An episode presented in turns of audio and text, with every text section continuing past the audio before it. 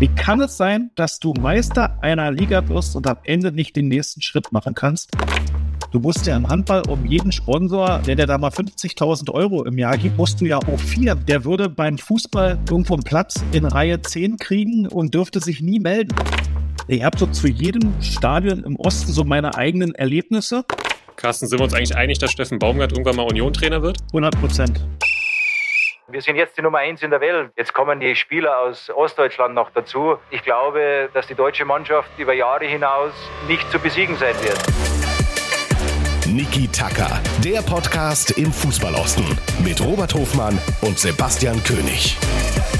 Herzlich willkommen zur zweiten Folge von Niki Tacker. Hier ist Robert Hofmann und bei mir ist Sebastian König. Basti, englische Woche, Handball-WM, Bundesliga zurück, Vollgas. Wie geht's dir? Ja, dementsprechend sehr gut. Ich grüße dich, mein Freund. Schön, dass auch ihr da draußen wieder dabei seid. Äh, Robert, zuerst müssen wir, glaube ich, mal, mal Danke sagen, oder? Ja, unbedingt. Also wir, wir sind immer noch ganz euphorisiert von wahnsinnig viel Feedback zur ersten Folge. Das hat uns sehr gefreut. Es gab wahnsinnig viel ähm, konstruktive Sachen, wo wir wirklich begeistert waren, wie intensiv und äh, wie nah äh, die Leute da draußen äh, dran waren. Äh, das hat uns natürlich motiviert, entsprechend so weiterzumachen. Umso cooler ist es, dass wir beiden heute auch nicht alleine sind, sondern wie letzte Woche angekündigt auch unseren ersten Gast haben. Ja, absolut. Und ich habe es letzte Woche gesagt, ich habe mich die ganze Woche drauf gefreut und ich würde sagen, bevor wir dann auch auf das ein oder andere Kommentar von euch da draußen oder die ein oder andere konstruktive Kritik mal, mal eingehen, auf vielleicht den Bayernjäger Nummer eins und die dritte Liga schauen, würde ich sagen, Robert, wir starten rein, oder?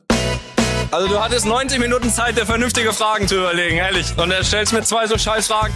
Basti, sag doch mal den Leuten da draußen, wen wir hier heute begrüßen dürfen. Er ist vielleicht die Stimme der Ostvereine bei Sky. Wer viel Union, Dynamo, Cottbus und Hansa in der Bundesliga, in der zweiten Liga geschaut hat, der hat auch ihn gesehen, hat auch ihn gehört. Begonnen hat seine journalistische Karriere bei der Matz in Brandenburg. Über Journalismus und Sportstudium in Leipzig hat er es bei allen wichtigen Sportsendern geschafft, hat äh, Champions League kommentiert, war bei Olympia, hat seine Erfahrungen gesammelt und Spuren hinterlassen. Er hat den Traum sicherlich vieler fußballbegeisterter Jugendlicher gelebt und lebt ihn noch immer, mittlerweile in den großen Handballtempeln der stärksten Liga der Welt. Herzlich willkommen, Carsten Pitschika. Ja, schönen guten Tag. Ich freue mich. Danke für die Einladung. Herzlich willkommen auch von mir, lieber Carsten. Wir freuen uns sehr, dass du da bist. Sebastian hat es eben schon gesagt, in deiner Vorstellung, du lebst den Traum vieler sportbegeisterter Jugendlicher und ehrlicherweise ein Stück weit auch meinen Traum. Ich habe lange Zeit auch mit dem Thema Sportjournalismus geliebäugelt, bin dann aber ehrlich ehrlicherweise nicht über wenige ausgewählte Artikel in der Matz Lokalredaktion äh, hinausgekommen. Während du ja dann wirklich seit deiner Volontärzeit bei der Matz wirklich durchgestartet bist und blickst zurück auf mehr als 30 Jahre Erfahrung Sportjournalismus, hast äh, Erfahrung gesammelt im Fußball, im Handball, im Wintersport, in der Leichtathletik, warst so ziemlich bei allen namhaften Sendern auch vor dem Mikrofon. Und was mich interessieren würde, was hat dich damals angetrieben? Was treibt dich heute an? Und vielleicht beschreib doch mal kurz deinen Weg und vielleicht auch, was sich im Sportjournalismus in mehr als drei Dekaden auch verändert hat. Also es war eigentlich schon immer mein Kindheitstraum, mal äh, Sportreporter zu werden. Problem war bei mir, äh, als ich in der Entwicklungsphase war, gab es die Mauer noch und da war für mich der Weg zum Sportjournalismus leider verbaut. Ich durfte mal ein Praktikum beim DDR-Fernsehen machen und dann wurde mir aber gesagt, hm, du hast zu viele Verwandte im Westen, also für dich wird der Weg da nicht hinführen und dann, ups, kam die Wende und dann ging die Tür auf und dann habe ich gesagt, okay, dann äh, vielleicht doch nicht nur Zeitung, sondern vielleicht dann doch Fernsehen. Hab dann angefangen, 90 zu studieren in Leipzig an der Uni, richtig Journalistik, Sport dann im Nebenfach und war dann 1992 der erste Praktikant beim Ostdeutschen Rundfunk Brandenburg und hatte dann einfach extrem viel Glück, dass ich oft zur richtigen Zeit an der richtigen Stelle war und die richtigen Förderer hatte. Also nur mal als Beispiel, damals war Hagen Bosdorf, der Sportchef, der fand das ganz gut, was ich so gemacht habe. Der hat dann Heinz Florian Oertel als Mentor mit dazu genommen, der mich dann sprachlich entwickelt hat und so, dass ich immer den nächsten Schritt machen konnte und dann tatsächlich ob es 2006 war, als dann meine Zeit beim DSF zu Ende war und ich dann Glück hatte, dass sie bei Premiere damals die ganzen Zweitliga-Rechte gekauft haben und so viele Spiele hatten und ich dann da Fuß fassen konnte, dann die Champions League plötzlich mit dabei war und dann kam der Handball mit ins Spiel. Also ich habe viel dafür getan, viel gearbeitet, äh, mich selber entwickelt, aber ich habe auch extrem viel Glück und Förderer gehabt. Um mal gleich da reinzugehen, ich glaube, viele HörerInnen würde es interessieren, weil Sie hören ja dann auch vom Medientraining etc. Wie sieht denn so eine Sprachentwicklung aus? Was trainiert ihr dann oder wie muss man sich das vorstellen? Also heute mache ich das ja selbst. Ich habe jetzt seit vielen Jahren auch eine Gastdozentur an der Uni in Leipzig. Die hat jetzt durch Corona ein bisschen geruht oder an der Privatuni in Berlin. Es ist dann im Prinzip so, dass äh, heute gucke ich es mir an. Früher war es dann eben Heinz-Florian Oertel oder aber andere erfahrene Kollegen, die sich dann Kommentare oder Beiträge von mir angucken und dann sagen, achte mal darauf. Sprachlich, guck mal, da hast du äh, dreimal das gleiche Wort in einem Satz drin. Da guck mal, dass du anders betonst. Dann gab es eine Sprecherziehung damals an der Uni, wo du geschliffen wurdest. Aber im Prinzip ist das gucken, entwickeln, kleinste Hinweise geben und man staunt manchmal, wenn man Leuten kleine Hinweise gibt, wie die sich selbst in kürzester Zeit entwickeln und da wirklich besser werden.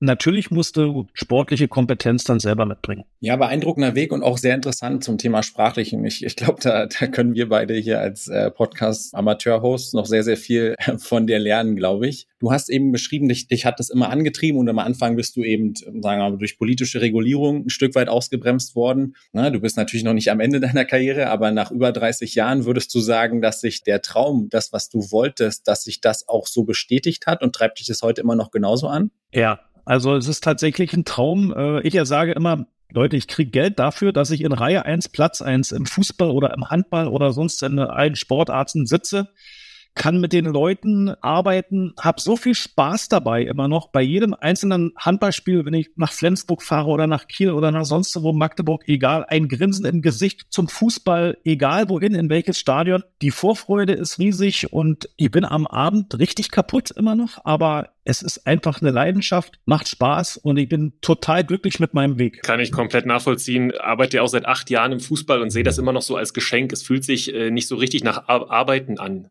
Ne? Und das ist so, es ist so Begeisterung, egal was passiert ist, hat immer wieder was Neues auf sich. Und ja, deswegen, Robert, gebe ich die Hoffnung nicht auf, dass wir dich auch irgendwann in den Sport kriegen.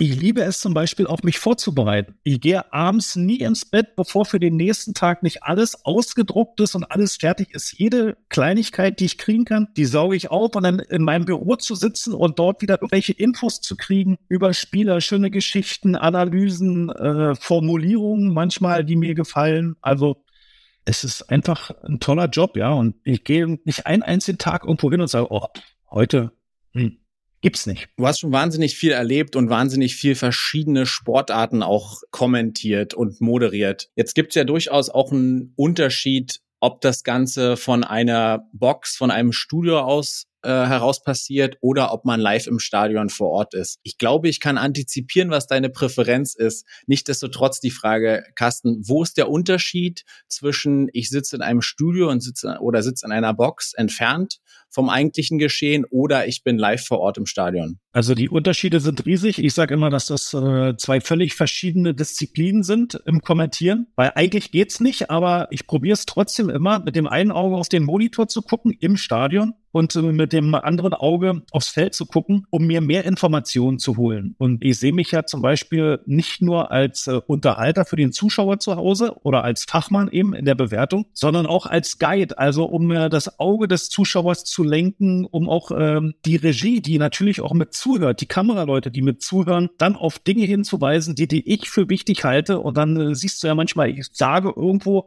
da ist jetzt jemand auf der Bank gerade umgekippt und pupp, da ist er dann auch. Also, dass alle dann in dem Moment mitmachen, weil wir einfach vor Ort mehr sehen, mehr hören. Und für mich persönlich ist es zum Beispiel auch immer ganz wichtig, wenn ich im Stadion bin, ich liebe es, anderthalb, zwei Stunden vorher mal auf den Rasen zu gehen, dieses Gras zu riechen, den Leuten guten Tag zu sagen, wer auch immer da vorbeikommt, ob es der Physiotherapeut ist oder der Stadionsprecher oder egal wen, einfach guten Tag zu sagen, dich einzustimmen, wenn dann die Schiedsrichter kommen, die Spieler kommen, einfach nur mal so ein bisschen Smalltalk machen und dich selbst zu fokussieren, deine Konzentration zu finden. Vorbereitet sind wir alle bis unter das Dach. Aber dann dich auf diesen Tag einzulassen, das ist das Große, wenn du im Stadion bist, noch eine Information mehr zu kriegen, eine Erklärung mehr zu kriegen. Bist du dann in der Box, ist es extrem schwer, weil du nur aufs Bild angewiesen bist und sobald du eine Millisekunde wegguckst, kann dir irgendwas entgehen guckt der Zuschauer zu Hause hin und sagt, sag mal, der Blinde, warum sieht denn der das nicht? Du bist in der Box alleine. Es gibt allerdings auch Ausnahmen, so wie zum Beispiel äh, Leichtathletik, die kommentieren wir bei Sky, die Diamond League, auch aus der Box. Und da sage ich, ist es wiederum äh, manchmal sogar sinnvoller, weil du auf der Gegenseite, wenn du in einer Arena sitzt, äh, Gegenseite hast du 3000 Meter Läufer, die laufen alle in den gleichen Trikots, sehen alle ähnlich aus.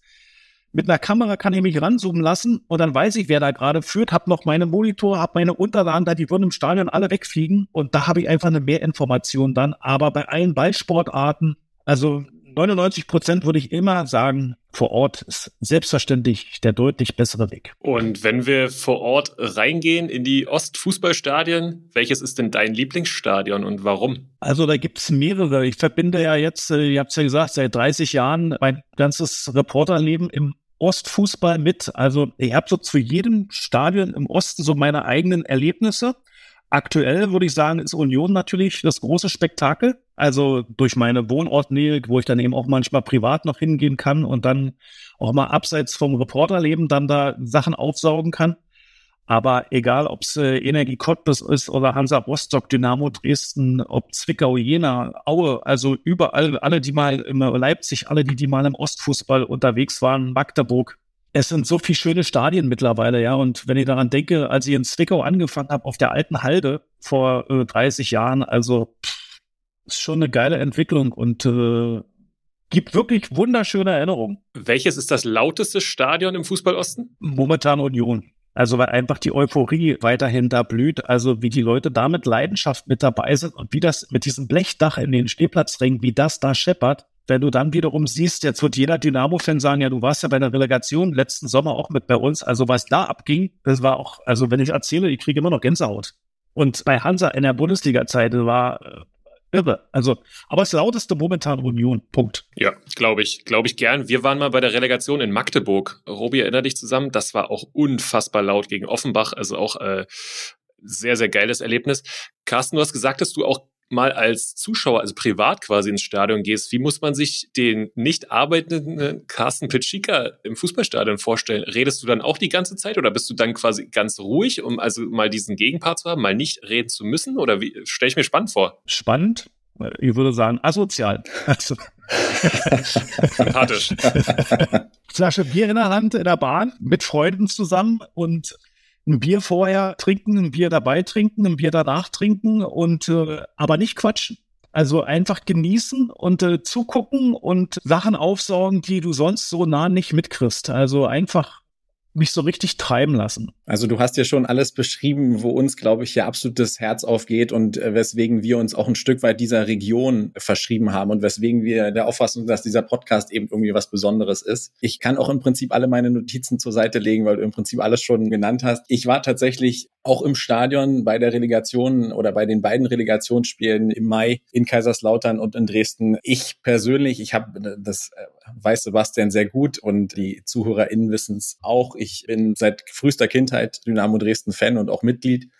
Und ich habe natürlich massiv gelitten, aber emotional war das natürlich für jeden neutralen Zuschauer ist in Kaiserslautern das Dach abgeflogen und in Dresden gut, da sind dann andere Dinge geflogen. Aber es ist emotional einfach ein absoluter Wahnsinn. Das bringt die Relegation mit, das bringt sicherlich aber auch die Konstellation mit, wobei es fußballerisch ja fast unterirdisch war, beide Spiele. Aber was mich interessiert, du hast ja auch wirklich alleroberstes sportliches Regal kommentiert. Du hast Bundesliga kommentiert, du hast Champions League kommentiert.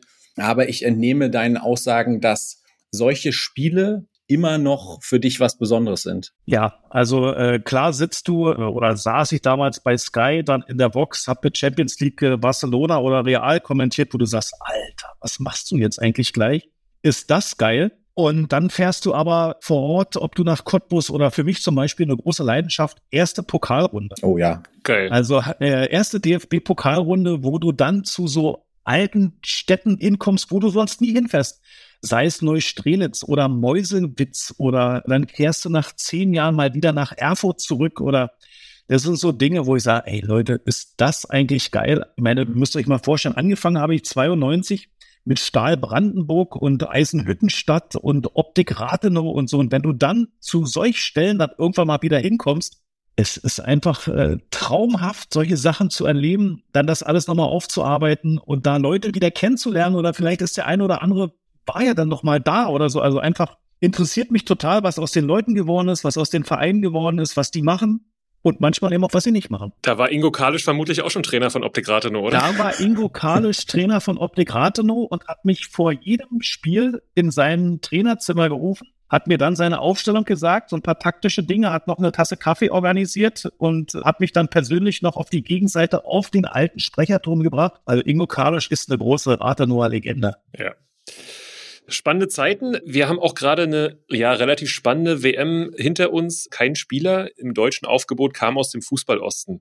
Jetzt wollen wir nicht so sehr über Katar und politische Sachen reden, sondern eher so über den, über den aktuellen WM-Eindruck. Ich gehe davon aus, du bist leidenschaftlicher Fußballfan. Du hast alle Spiele geschaut. Wie fandst du sportlich und so ein bisschen aus deutscher Sicht deine Einordnung? Dünn. Also Bob Hanning hat ja kürzlich einen Artikel im Tagesspiegel geschrieben, der natürlich wie immer alles bei dem ehemaligen äh, DRB-Vizepräsidenten im Handball und der Geschäftsführer der Füchse aktuell ja immer noch ist, ähm, wie alles, was er medial macht, ist er polarisierend, aber er hat es ziemlich auf den Punkt gebracht, mit satt, träge, selbstgerecht. Und wir haben die Nationalmannschaft bekommen, die äh, wir uns als Gesellschaft verdient haben. Jetzt müssen wir natürlich ins Detail gehen und darüber diskutieren, aber es ist einfach auf den Punkt gebracht. Wir haben uns viel zu viel mit Nebenschauplätzen beschäftigt, viel zu spät auch in die politische Diskussion äh, eingestiegen, viel zu unvorbereitet auf die Dinge, die da kommen.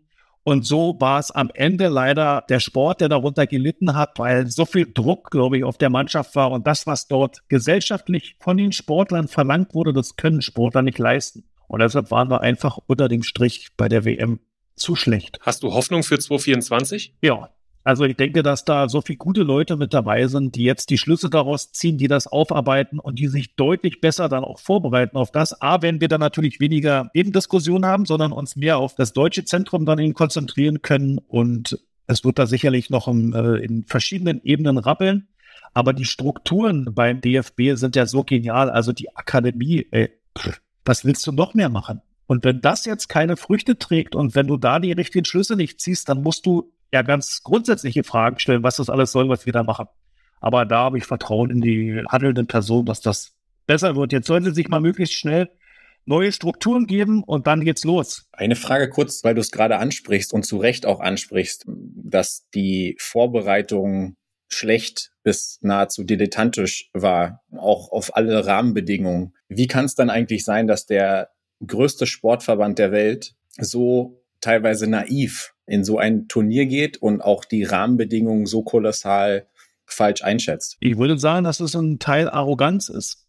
Weil wir denken, wir wissen alles und wir können alles und wir sind sowieso bestens vorbereitet mit äh, 17 Trainer fürs rechte Bein und äh, 8 Trainer fürs linke Ohr aber dann sich auch mit der Politik zu befassen und die Spieler und auch alle aus dem Staff darauf vorzubereiten, was da kommt und was da natürlich kommen wird. Also war ja klar, wenn du eine WM nach Katar vergibst, dass es dort Fragen gibt, die du sonst nicht gestellt bekommst. Darauf musst du dich vorbereiten. Und zwar alle. Und ich kann nicht von einem äh, Sportler verlangen, dass er sich fußballerisch darauf vorbereitet und dazu noch gesellschaftlich. Aber dazu gibt's ja Medienwerkzeuge, Pressesprecher, Berater, die die Jungs da mitnehmen müssen und darauf vorbereiten müssen. Also da war der Deutsche Handballbund 2015 bei der WM in Katar besser vorbereitet. Also da wussten die Spieler, was kommt. Die haben sich zusammengesetzt. Jetzt bin ich nicht so nah dran beim DFB, die werden sich auch zusammengesetzt haben. Aber eben nicht genug, wie wir ja heute wissen.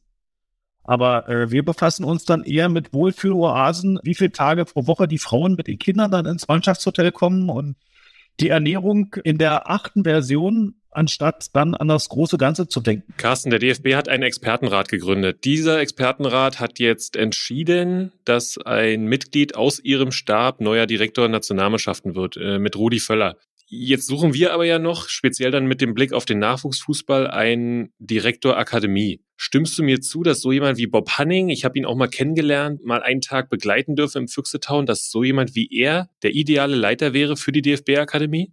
Also ein Fußballexperte mit den Charaktereigenschaften beruflich von Bob Hanning, ja, ich glaube, Bob im Fußball ist er nicht so gut aufgestellt thematisch, deshalb würde ich sagen, nee, Akademie dann vielleicht doch nicht, aber jemand, der diesem Konstrukt Struktur gibt in der Arbeitsweise, in der Hierarchie, da ist Bob Hanning natürlich eine glatte Eins. Also der Sachen anpackt und vor allem anspricht, ohne Schleife, äh, direkt auf den Punkt, aber ich glaube, dass wir Leute ja im Fußball haben, da kennt ihr euch besser aus. Also Typen wie Christian Streich, wie Steffen Baumgart, wie, ja, nehmen wir mal nur mal die beiden, die, die so viel Authentizität haben, die eben ohne Geschwurbel Themen aufdecken, denen du es auch zugestehst, Fehler zu machen und dann einfach da deutlich bessere Ansätze finden als dieses Kunstkonstrukt, das er bisher hat. Wenn wir jetzt dann direkt mal von der Akademie bei der Jugendarbeit bleiben, woran denkst du, hakt es so ein bisschen in unserer Jugendarbeit? Ob jetzt Handball, Fußball, ist ja, ist ja alles Jugendsport? Ich habe ja die Vergleiche bei meinen Kindern, die jetzt groß sind und raus sind. Und wenn ich so tagtäglich erlebe, bei mir auf dem Dorffußballplatz, wenn ich da vorbeifahre, immer noch ist es genauso wie vor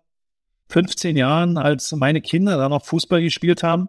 Also da ist dann der Unterschied zum Handball doch erheblich. Überall sind Eltern mit dabei, wenn Kinder trainieren, aber das Verhalten der Eltern ist ja im Fußball für mich, und das ist jetzt wirklich meine private Meinung, eine Katastrophe, wo dann Väter, Mütter an der Seite stehen, den Schiedsrichter durchbeleidigen, die gegnerischen Kinder beleidigen, Druck machen, wo eine Erwartungshaltung über die Kinder geschürt wird und jeder sich benimmt, als wenn sein Kind logischerweise der nächste WM-Fahrer ist.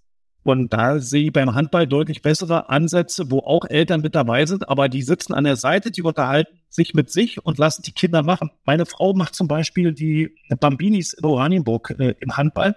Da sind Jungs und Mädchen zusammen, die spielen, die haben Spaß, die wissen am Ende gar nicht, ob sie gewonnen haben. Da gibt es dann so bei der Episode gibt es eben Kinder, die vor Nervosität im Spiel einfach mal aufs eigene Tor zurennen und ins Tor werfen. Ja, und dann sagst du denen, nee, du, äh, übrigens, die Spielidee ist, aufs andere Tor zu werfen. Und dann wird darüber gelacht und dann haben die ihren Spaß und dann nehmen die äh, alle Kinder mit. Da werden alle Kinder eingesetzt, die mit dabei sind. Da bleibt keiner auf der Bank sitzen. Da gibt es zum Beispiel eine Spielform, das Tor zählt nur, wenn alle einmal den Ball haben.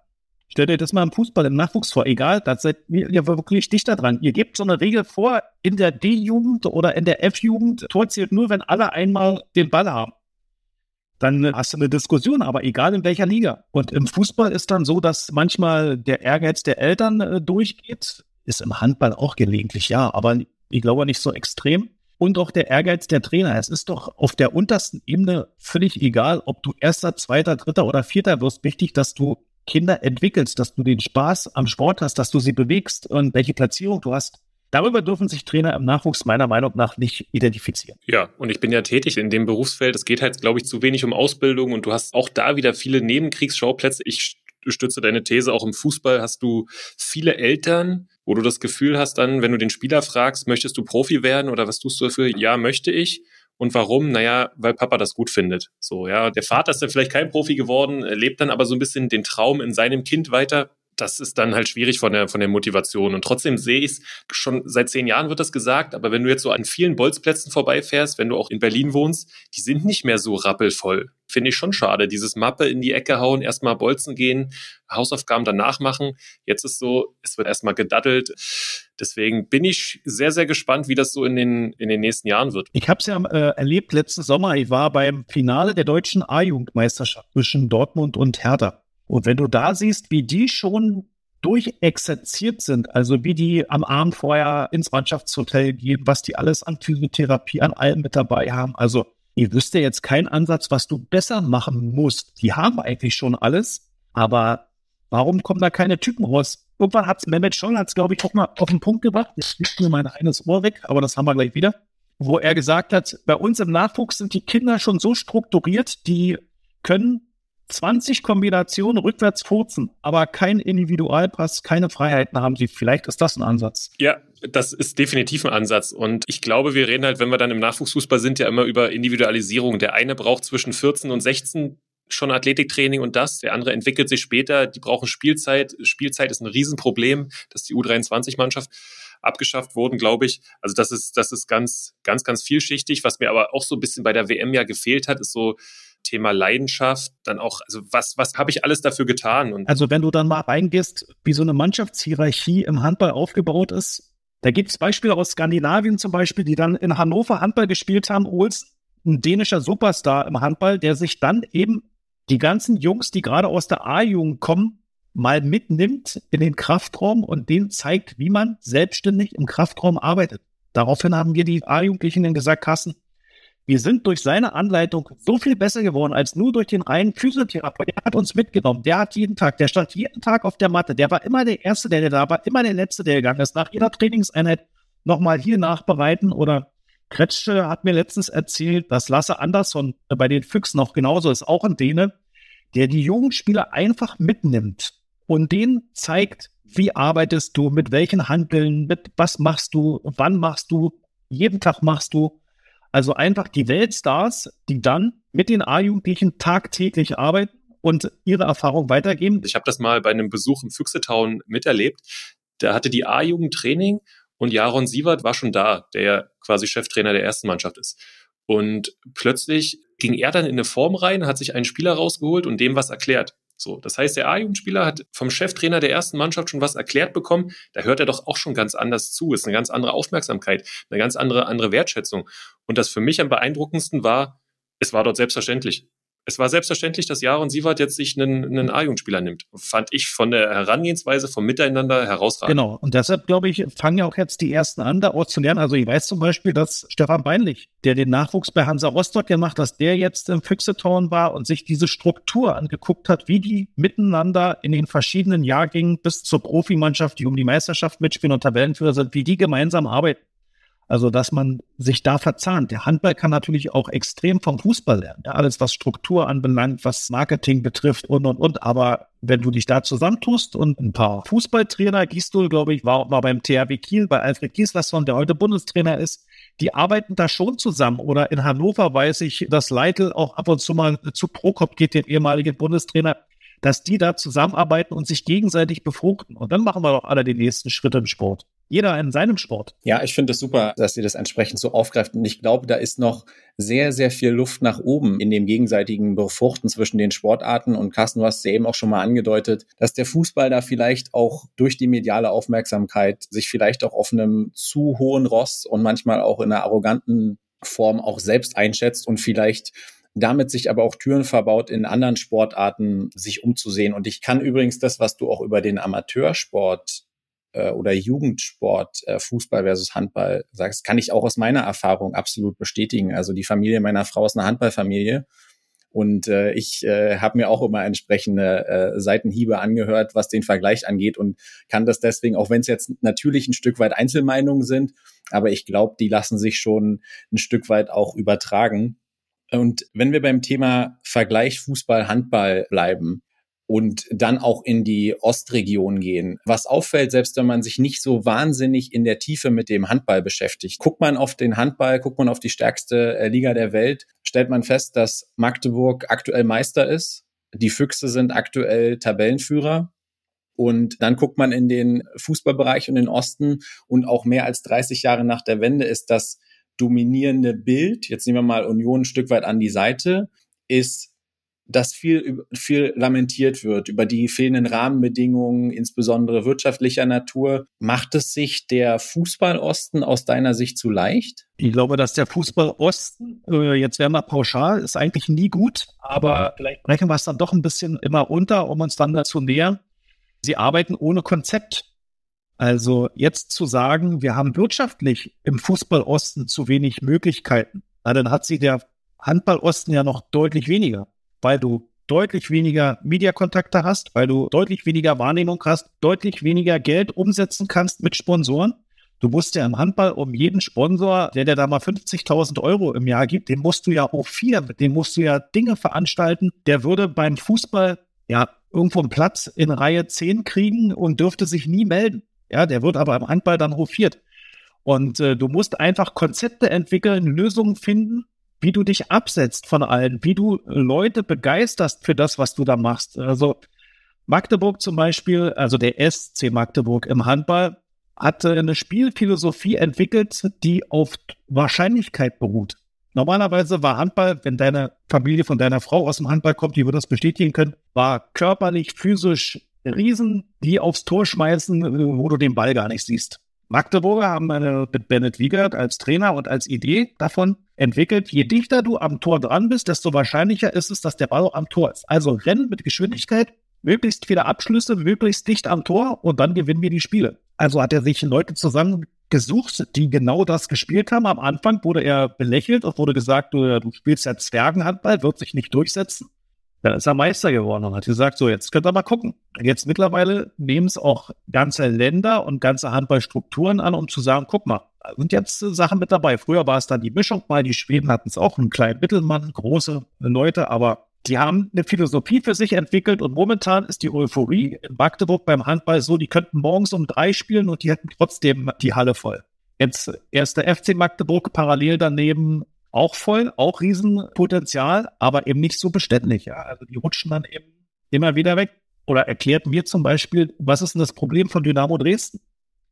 Was ist das für eine Region? Ja, egal in welcher Liga die spielen, die Hütte ist immer voll. Da hat jeder gelb und schwarz an. Wenn du die Autobahn dort runterfährst an den Spieltagen, da ist alles voll. Die ganze Region ist voll. Und die spielen in welcher Liga? In der dritten Liga? Ich verstehe es nicht. Was und nicht mal eine gute Rolle. Und noch nicht mal eine gute Rolle. Ja, also ist doch absoluter Wahnsinn. Kannst du doch nicht erklären. Also müssen sie handwerkliche Fehler gemacht haben in der Struktur, ohne Identifikation auf Leute gesetzt haben, die ihren Job einfach nicht gut gemacht haben. Glaubst du denn, die Erwartungshaltung in den Ostclubs spielt da auch eine große Rolle? So Thema, ja, wir sind eher ein beleidigter ehemaliger Bundesligist und nehmen jetzt die veränderte Rolle nicht an? Da kann man dann auch den SC Magdeburg nehmen als Beispiel. Deren Problem war über viele Jahre, weil sie der erfolgreichste Handballverein im Osten waren, dass jeder Satz der Altinternationalen angefangen hat, ja, früher.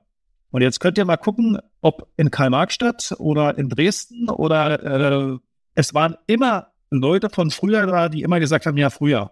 Fragst du Ede Geier heute, der sagt auch immer noch, ja, früher war alles. Und das ist eben das Problem, davon musst du dich lösen, von diesem früher. Sondern du musst die Tradition von früher auf die Aktualität übertragen und du musst diese Leute natürlich mitnehmen. Aber du musst die Moderne dann anwenden. Du musst mit Wirtschaftsleuten zusammenarbeiten. Die musst du mitnehmen. Warum war Hansa zehn Jahre in der Bundesliga? Weil sie Typen hatten wie diesen, äh, wie ist er, Wolfgang Holst, der nicht nur eine Identifikation mit dem Rostocker Fußball hatte, sondern der die ganze Rostocker Wirtschaft zusammengetrommelt hat. Und jeder musste dann damals da mitmachen. Und dadurch haben die Gelder generiert. Dadurch konnten die zehn Jahre Bundesliga spielen. Dann sind solche Leute weg und dann bricht alles zusammen. Nimmst du Cottbus, was haben Kein und Stabach damals, der Präsident und der Geschäftsführer, auf die Kappe gekriegt? Ja, aber die haben Bundesliga gespielt. Und wo stecken sie heute? Vierte Liga. Aber das, was du sagst, es scheint ja auch so logisch, weil wir haben das auch schon mal hoch und runter zu zweit diskutiert, ähm, Basti, dass es immer wieder auch um die handelnden Personen geht. Natürlich sind die Rahmenbedingungen an der einen oder anderen Stelle nicht ideal. Aber du hast es ja gerade wunderschön illustriert, dass das auch im Handball nicht so ist. Aber guckst dir an, du hast eben äh, tatsächlich Beispiele von früher beschrieben, warum Cottbus, warum Hansa, warum konnte da Bundesliga-Fußball ähm, gespielt werden und sogar über eine längere Zeit gespielt werden. Guckst du dir das heute wieder an? Wer ist erfolgreich? Wer spielt da gerade in der Bundesliga alles kaputt? Union, auch da sind es, seit sich dort die handelnden Personen geändert haben und seit du, wie du sagen würdest, Basti, einer der besten Trainer der Liga dort am Ruder ist, und mit Oliver Runert sicherlich jemand, der auch im Hintergrund da sehr, sehr viele Entscheidungen richtig getroffen hat. Aber wenn ich deinen Worten folge, Carsten, bist du nach wie vor noch optimistisch, dass das sich auch wieder ändern kann, auch bei anderen Vereinen, wenn man erkennt, dass man konzeptionell einfach anders unterwegs sein muss und dass man vielleicht auch im Hier und Jetzt ankommen muss und nicht immer alles mit den früheren goldenen Zeiten vergleichen möchte. Ja, du brauchst einfach einen Glücksgriff A bei der Trainerwahl. Nehmen wir Urs Fischer bei Union. Ja, also einfach, der kam und der hat seine Arbeit gemacht mit Ruder zusammen und er hat niemand den zwei beiden reingesprochen. Er Zingler kümmert sich um alles andere ringsrum und die ganze Struktur auf der Geschäftsstelle. Aber die zwei lass machen. Runert stellt die Mannschaft zusammen und Fischer arbeitet mit denen. Aber die hatten ja nie das Ziel ausgegeben, aufzusteigen. Selbst ja noch nie im Aufstiegsjahr fünf Spieltage vor dem Ende. Die sind dann aufgestiegen, weil sie einfach so gut waren. Aber ich kann mir auch nicht vorstellen, dass jemand da Fischer hinterfragt, wenn der in zwei Jahren absteigen sollte. Also diese Dankbarkeit über das Hier und Heute, über das Erreichte und nicht dieses Träumen schon in drei Schritten voraus. Und die Leute alle mitnehmen. Union hat ja auch in der zweiten Liga exzellente Gehälter bezahlt, auch da Leute dazugeholt. Am Ende geht es, glaube ich, dann auch immer um Kontinuität und das ist dann auch nochmal der, der Blick zum Handball, wenn wir gucken, äh, Bob Hanning ist seit 2005 dann bei den damals noch Reinickendorfer Füchsen, Bennett Wiegert ist seit 2007 in Magdeburg. Das sind ja Jahre und das sind im Prinzip die Gesichter, die dann die Vereine prägen und es ist dann kein Zufall, dass sie dann, glaube ich, irgendwann erfolgreich sind. Und bei Dirk Zingler genauso. Dirk Zingler ist seit 2004 Präsident von Union und ja, ich glaube, du brauchst dann halt in den gerade Fußballvereinen mit dieser medialen Aufmerksamkeit brauchst du Ruhe in schwierigen Phasen, dass du dir sicher bist, okay, das Konzept, was Carsten sagte, das ist unser Konzept für die nächsten Jahre. Wir bauen ein paar ehemalige erfolgreiche Leute ein und dann brauchst du in ja, in schwierigen Phasen dann, glaube ich, die nötige Ruhe. Da guck mal nochmal, Steffen Baumgart war ja mal Trainer beim ersten FC Magdeburg. Glaubt ihr, der arbeitet heute anders als damals in Magdeburg? Auf keinen Fall. Ja. Also, nee. Baumel ist ja so ein geiler Typ, der hat ja die Trainingsphilosophie jetzt nicht erfunden. Oder der arbeitet ja jetzt nicht mit dem abknickenden 9,5 Sechser, der dienstags aber immer drei Meter weiter rechts trainiert, um mal ein paar Sachen zu probieren, sondern schlicht aufs einfache Fußballspiel runtergebrochen. So, der war da und weg. Dann geht er nach Paderborn, hat Erfolg. Jetzt geht er nach Köln, hat Erfolg. Solche Typen, die zu finden und die dann auch mal in einem Verein länger machen zu lassen und nicht darauf reagieren, wenn es mal ein paar Pfiffe gibt oder, oder, oder. Also lange arbeiten lassen und dann stellt sich Erfolg ein. Der Präsident vom SC Magdeburg hat mir mal gesagt, ich würde Bennett Wiegert nie in Frage stellen. Also egal, ob wir Erster oder 15. sind. Geht es in Richtung Abstieg, dann sicherlich kommen da noch die Gesellschafter mal und stellen Fragen, aber ansonsten machen lassen. Carsten, sind wir uns eigentlich einig, dass Steffen Baumgart irgendwann mal Union-Trainer wird? 100 Prozent. Ja. Gut, da herrscht absolute Einigkeit hier in der Runde. Also A, er wohnt ja da um die Ecke und passt doch wie Latsch auf Bommel. Und Union wäre ja gepudert, wenn sie das mal nicht probieren würden, weil der ist so elektrisierend. Aber jetzt soll er erstmal beim FC seine Sache machen und macht er auch sehr, sehr gut. Und der fühlt sich ja doch extrem wohl. Also wir haben vor Weihnachten mal lang miteinander telefoniert und der fühlt sich da wohl. Und wenn jetzt der internationale Tamtam -Tam da vorbei ist, dann kann er sich wieder um seine Basisgeschäfte kümmern und dann wird er den FC wieder in die Spur kriegen. Und ich bin mal gespannt, wenn wir dann schon tagesaktuell dabei sind, ich habe gestern in meiner Dorfwirtschaft getippt, Selke macht mindestens zwei, wenn nicht sogar drei Tore gegen Hertha. Es würde perfekt ins Bild passen, wenn du mich fragst. Kein absoluter Sympath, aber ne, wenn, wenn Steffen Baumgart um so einen Spieler buhlt, dann aus Gründen. Und wenn du dir anguckst, was der aus anderen Leuten gemacht hat, ich würde die steile These auf jeden Fall stützen, dass Davy Selke beim FC Köln funktionieren wird in der Rückrunde. Der Baume zündet den an, passt auf. Apropos anzünden und apropos Baumi und der hat ja auch da mal den ein oder anderen Kontakt zum Schiedsrichter. Äh, jetzt bin ich auch Trainer. Mir hat mal ein Trainer gesagt, du beschäftigst dich nur mit dem Schiedsrichter, wenn du unzufrieden mit der eigenen Mannschaft bist. Da habe ich mich dann immer mal so erwischt. Ja, ja, ist wirklich so. Jetzt nochmal dieser Handballvergleich. Nervt es dich, dass Fußballspieler auf dem Platz, Schauspielern, dass sie einfach anders mit dem Schiedsrichter umgehen und jetzt sitzt du in den Handballhallen und siehst, Schiedsrichterentscheidung und Ruhe. Ruhe ist relativ. Der Handball wandelt sich auch und nimmt gerade eine Entwicklung, die ich überhaupt nicht gut finde. Okay. Weil momentan wird auch von Trainerseite, gibt so zwei, drei Patienten im Handball in der Bundesliga, die meiner Meinung nach zu viel momentan machen und zu viel Druck ausüben. Aber bei den Fußballern und bei den Handballern sehe ich das tatsächlich so. Also Handball ist eine harte Sportart. Du haust dir auf die Kappe, du gibst dem anderen auch mal, sorry, aber du gibst dem auf die Fresse aber danach shake hands und alles ist wieder gut. Hart miteinander arbeiten und gegeneinander arbeiten, aber eben nicht unfair. Ja, und niemand will den anderen verletzen, aber jeder hat doch so viel Ethik dann drin in seinem Sport, dass er nicht schauspielert. Also ich will jetzt nicht gewinnen, nur weil ich der bessere Schauspieler bin oder mich nochmal drehe und nochmal mehr daraus mache und versuche, meinen Gegner, den Schiedsrichter, meine eigene Mannschaft und das Publikum zu verarschen. Macht Sport miteinander und gut ist. Wir haben viel über die Vergleiche zwischen den beiden Sportarten gesprochen und jetzt waren wir gerade so ein bisschen auch beim Thema Schiedsrichter. Patrick Ittrich, ja, sehr, sehr guter, meines Erachtens einer der besten äh, Bundesliga-Schiedsrichter im Fußball, hat sich, glaube ich, die letzten Tage erst in der Sportbild geäußert und hat gesagt, lass uns doch mal auch in andere Sportarten gucken. Und er hat genau das aufgegriffen, was Sebastian eben gesagt hat.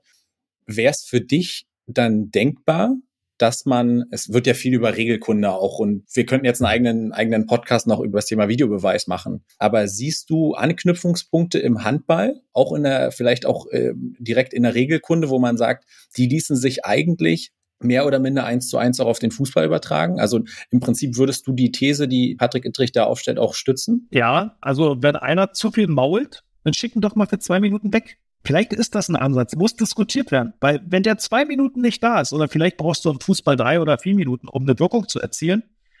Aber wenn du dann in Unterzahl bist, die anderen müssen mehr rennen und du bist anfälliger, dann wird es ein Gegengift wieder geben, auch vom Trainer. Du, die, wir sind jetzt da Überzahl, komm, und dann spielen wir folgendes. Zack, zack, zack.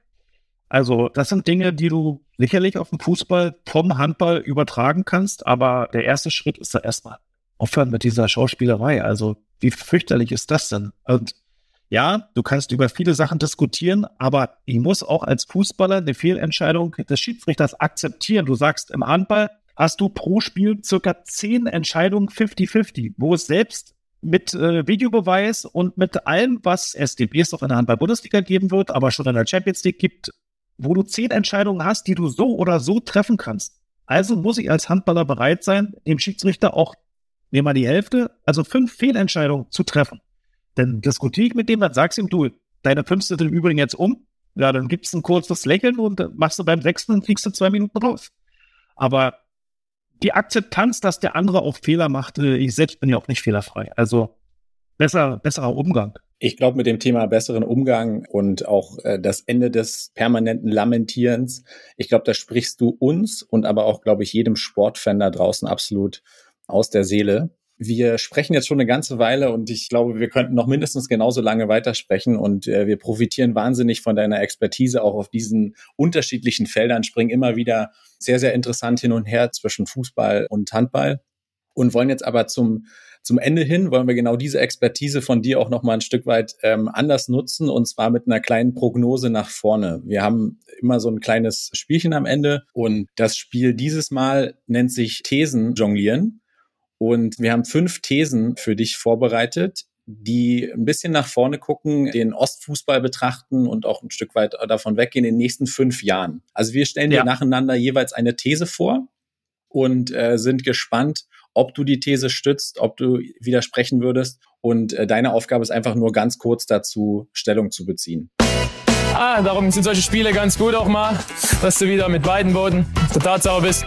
Und los geht's mit These 1. Hansa Rostock spielt durchgehend in Liga 2. Also auch in fünf Jahren noch. Das wäre für mich ein Traum, weil ich so viele positive Erinnerungen an Hansa Rostock habe, ob in der Bundesliga oder in der zweiten Liga einfach Wahnsinn, was dieser Club damals geleistet hat, welches Potenzial er hat, warum sie Jens Hertel entlassen haben, kann ich bis heute nicht verstehen. Und ich hoffe, dass dieser Patrick Blöckner, den ich leider noch nicht kennengelernt habe, gute Arbeit macht und dass sie zu alter Stärke zurückfinden. Denn Hansa ist für mich mindestens ein Zweitligist. Da wirst du hier nichts anderes hören von uns. These Nummer zwei. Passiert dies in den nächsten fünf Jahren? Union Berlin steckt im Abstiegskampf. Das kann gut möglich sein, denn Union muss weiterhin dankbar sein für jedes Jahr Bundesliga, das sie geschenkt bekommen. Alles andere ist eine Zugabe. Und Union muss ja immer darauf hoffen, dass die anderen mehr Fehler machen als Union.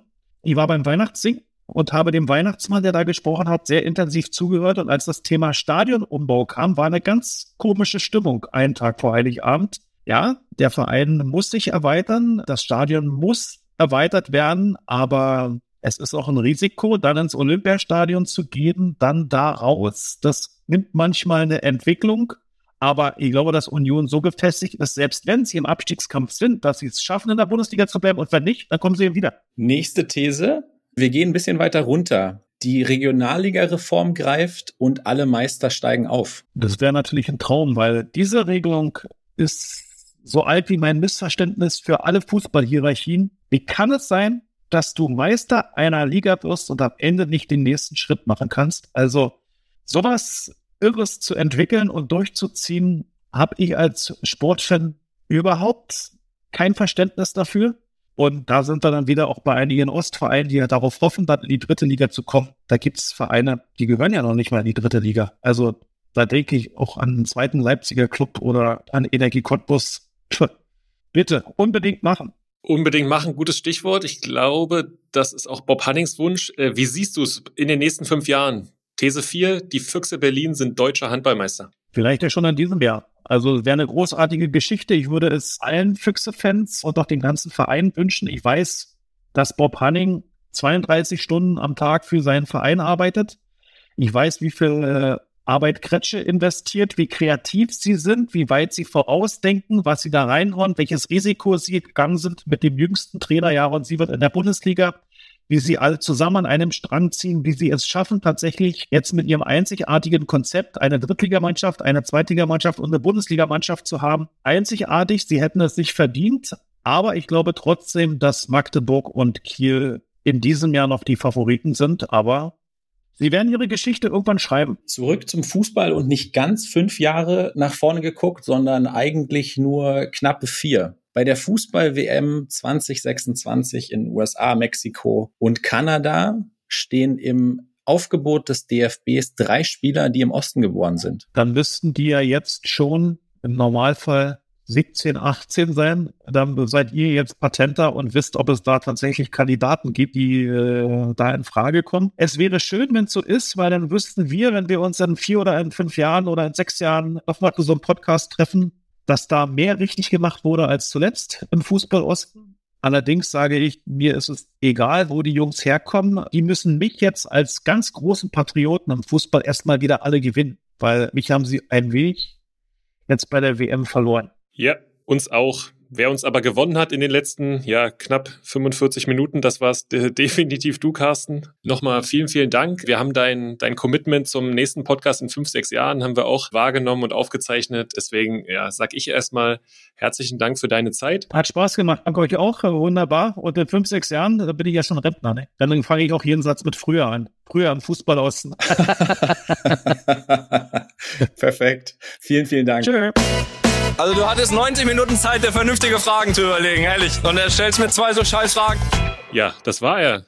Der erste Gast in Niki Tucker History, Robert. Das hat, äh, glaube ich, uns sehr, sehr viel Freude bereitet. Hoffe euch da draußen auch. Sind sehr gespannt wieder auf eure Nachrichten, auf eure Eindrücke. Natürlich schauen wir jetzt aber auch mal auf die, auf die Fußballwelt. Was ist passiert? Du hast vorhin schon am Anfang der Folge gesagt, englische Woche. Hast du viel gesehen? Und was sagst du zum Bayern-Jäger Nummer 1? Top, top, no. Mehr top, top. Die Bundesliga ist ja ins neue Jahr gestartet. Letztes Wochenende mit einem dezenten Feuerwerk. Ich glaube, es sind 41 Tore gefallen. Und ich muss mal so sagen, also wenn du nicht gerade Hertha-Fan bist oder Schalke-Fan bist, ich glaube, das macht wieder richtig Bock auf Fußball. Und wenn wir dann in unsere Region reinzoomen, ehrlicherweise, wir haben ja schon eine sehr optimistische Prognose gewagt äh, in der letzten Woche, was Union anbetrifft. Und du hast ja, glaube ich, auch nochmal spezifisch gesagt, die Schwelle, die Union für sich definiert, wird irgendwie jedes Jahr wieder durchbrochen. Und bums, sechs Punkte nach den ersten zwei Spielen und Union Berlin, Bayernjäger Nummer eins. Ja, Union hat, fand ich, einfach auch nach der Vorbereitung, die gut war, jetzt auch zwei gute bis sehr gute Bundesligaspiele gemacht, mit natürlich dann sehr guten Ergebnissen. Wir hatten auch die ein oder andere Zusendung von euch bekommen, dass ja speziell die Statistiken von Union häufig schlechter sind als beim Gegner und du nur Glück hast, am Ende bin ich der Überzeugung, du musst immer den Fußballgott auf deine Seite ziehen, brauchst das Quäntchen Glück, das erarbeitest du dir die Woche über. Und wenn ich mir Statistiken angucke, wie Union ist nach Laufdistanzen aller Bundesligamannschaften auf Platz eins, die meisten Fouls, ja, Platz eins, aber dafür auch nicht die meisten gelben Karten, sondern es ist einfach eine, eine gesunde Zweikampfhärte, die sie haben. Ballbesitz 16. Ja, Dafür aber äh, gefährlichste Mannschaft bei Standardsituationen, meisten Kopfballtore und gegen Hoffenheim und Bremen waren sie irgendwie in allen Kategorien Ballbesitz, Passstatistik, Laufdistanz und auch Expected Goals Werte besser und deswegen verdiente sechs Punkte. Robi, wie hast du jetzt die beiden Spiele Bremen und Hoffenheim gesehen? Es gibt ja auch wahnsinnig viele Beispiele im Weltfußball, dass Ballbesitz bei weitem nicht alles ist. Und wir müssen einfach über die Mentalität dieser Mannschaft sprechen. Ja, dieses Ding, was sie dann spät gegen Hoffenheim ziehen, Du hast halt wirklich dieses Gefühl, was du ehrlicherweise in den vergangenen Jahren nur von Bayern kanntest, die werden nicht aufhören. Die werden auch in der 90., 93. und 94. noch ein Tor erzielen. Und genau das Gleiche ist, hatten wir dann zu Hause gegen Hoffenheim. Es ist ein klarer und verdienter Sieg, weil sie vor allen Dingen in der zweiten Halbzeit die klar bessere Mannschaft waren. Aber diese Mentalität ist der Wahnsinn. Auch gegen Bremen liegst du wieder zurück und drehst das Ding hinten raus. Und was ja fast besorgniserregend ist, ist ja dieser Kader. Also wer da reinkommt, ist fast zweitrangig. Es ist Wahnsinn. Du verpflichtest einen neuen Rechtsverteidiger, bringst den für Trimmel, der in der Vorwoche zwei Tore vorbereitet und offensichtlich ein Mann, der zur Union kommt, muss auch ein Standardexperte sein. Das ist Wahnsinn. Und du hast einen Kevin Behrendt da vorne. Leute, als der zur Union gewechselt ist von Sandhausen, haben die Leute gesagt, Entschuldigung, ist ja, also alles gut und schön, aber ne, Ergänzungsspieler ohne Frage. So, und jetzt ist der derjenige, der dir die drei Punkte nach Hause bringt. Also Union ist und bleibt einfach Mysterium und wir werden weiterhin hier im Podcast versuchen äh, zu gucken, was eigentlich in dem Zaubertrank ist, der da in Köpenick ausgeschenkt wird. Stichwort Zaubertrank, Stichwort Köpenick. Jetzt geht's aber sehr ambitioniert weiter für Union. Wir haben am Wochenende das Derby vor der Brust und danach direkt Pokal gegen die Stand jetzt erfolgreichste oder formstärkste Mannschaft in Wolfsburg. Aber ja, sprechen wir über das Derby, Basti. Wie ist dein Gefühl? Hertha desaströs gestartet, Union mit sechs Punkten. Was denkst du? Ja, auch mit Blick auf die vergangene Derby-Statistik kann es eigentlich nur nur einen Sieger geben und da sehe ich äh, ehrlich gesagt schwarz für Hertha. Wenn wir auch auf die letzten vier Derbys gucken, viermal Union gewonnen, Torverhältnis von 12 zu 4, der letzte Hertha-Sieg überhaupt gegen Union ist über zwei Jahre her, 4. Dezember 2020. Mir fehlt die Fantasie, weil auch, du hast es angesprochen, Union mittlerweile die Qualität in der Breite auch hat. Dementsprechend jetzt das Momentum auf ihrer Seite. Es wird ein emotionales Spiel. Ich denke nicht, dass es ein klarer Sieg wird, aber das Momentum das Selbstvertrauen und die Art und Weise plus der Druck für Hertha, viele Spieler auch das erste Mal dann wieder volles Olympiastadion, das erste Mal jetzt auch Abstiegsplatz. Ja, ich glaube, da sprechen alle Statistiken für Union. Jetzt sind wir aber natürlich, wie wir wissen, Robert, im Fußball und ausgerechnet, diese Spiele sind dann die gefährlichsten. Ich rechne aber mit einem 2-1 für Union, ein Eckentor und ein Konter und, und Herthas Anschluss kommt zu spät und wir sehen den fünften Derby-Sieg in Folge für die Köpenicker. Wow, das ist mal eine sehr präzise Prognose. Gucken wir mal, wenn wir uns nächste Woche Freitag hier wieder hören, wie präzise deine Prognose dann da ist. Aber ja, ich äh, kann mich da nur anschließen. Wir machen den Sprung jetzt ganz kurz nochmal in die dritte Liga rein. Auch da äh, hatten wir sehr Erfreuliches äh, zu vermelden. Tatsächlich, Dynamo Dresden kann noch gewinnen nach einer desaströsen ersten Halbzeit. Man muss sogar sagen, ich glaube sogar sehr schwache 60 Minuten. Ziehen sie das Ding dann mit 3 zu 1 in Oldenburg.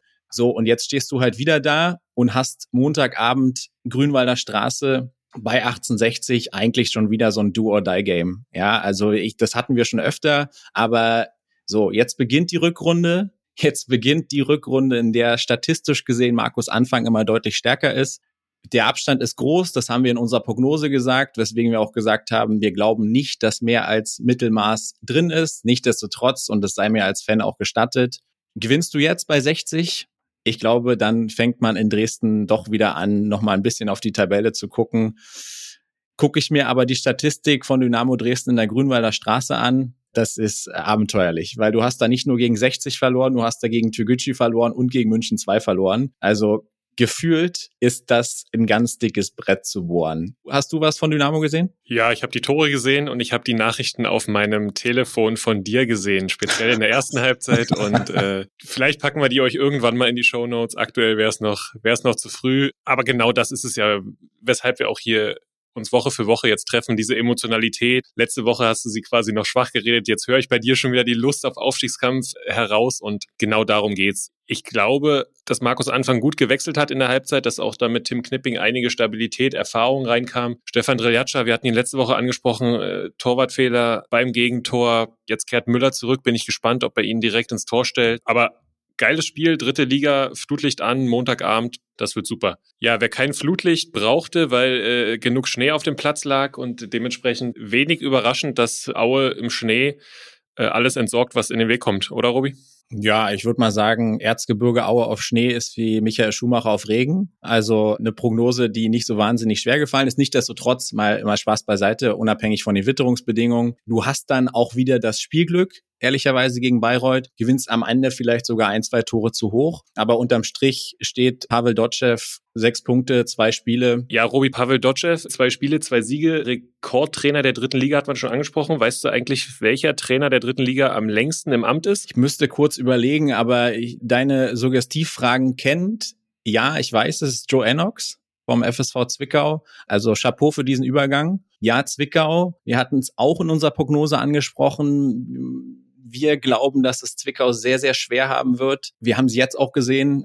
Die haben jetzt eben das Gegenteil mit null Punkten, obwohl sie gar nicht so verkehrt waren. Und jetzt haben wir halt ein richtiges Brett vor der Brust. Jetzt ist Halle gegen Zwickau. Ich glaube, das wird durchaus entscheidend sein, wer da die, ähm, die Oberhand behält. Ehrlicherweise ein Unentschieden bringt keinem von beiden was. Aber ich habe Halle eben schon angesprochen, dem SVW in Wiesbaden tatsächlich einen großen Kampf geliefert. Hast du da was gesehen? Ja, ich habe was gesehen. Auch äh, eine nette Anekdote, da kommen wir sicherlich gleich nochmal zu. Halle ist spät aufgewacht, auch äh, sehr defensive Grundordnung. Jonas Niedfeld hatte sich irgendwo geäußert, dass ihm die Unterstützung vorne auch im Sturm gefehlt hat, was dann immer so ein Stück vielleicht als Teilkritik am Trainer auch interpretiert werden kann. Das wird ein Nervenspiel morgen, glaube ich, in, in Halle. Und ja, wer nicht siegt, fliegt, könnte drüber stehen. Ich, ich hoffe es nicht. Äh, ich glaube auch noch nicht dran, weil wenn wir dann noch eine Woche weiterschauen, spielt Zwickau nochmal zu Hause gegen Meppen. Halle hat dann das Derby in Dresden. Ich glaube nicht, dass dann äh, akut was passieren wird. Aber da ist schon richtig Druck drauf morgen in Halle. Ja, ohne Frage. Ich muss dir auch sagen, Halle ein bisschen auch unter Wert geschlagen. Es wird ja André Meyer oftmals attestiert, dass Halle eigentlich trotz einer jungen Mannschaft, trotz auch einem gewissen Umbruch ähm, vor der Saison echt einen ganz guten Beispiel. Und das war so sinnbildlich, ja, dass was passiert, wenn du hinten stehst und was passiert, wenn du vorne dran bist. Halle trifft den Innenpfosten und kriegt quasi mehr oder minder dann hinten raus oder quasi im Gegenzug das Gegentor, dann rennen sie an. Also Markus Korzinski, Trainer von Wien Wiesbaden, hat von einem Orkan gesprochen, der über Halle gefegt hat und genauso war es auch. Aber ja, im Endeffekt verlierst du 2 zu 3 zu Hause und stehst mit leeren Händen da. Kein Bier, keine Dusche, aber danach ein Rotkäppchen-Sekt. Ja, Robi, was war denn sonst noch so los? Wieder einiges los im digitalen Blätterwald.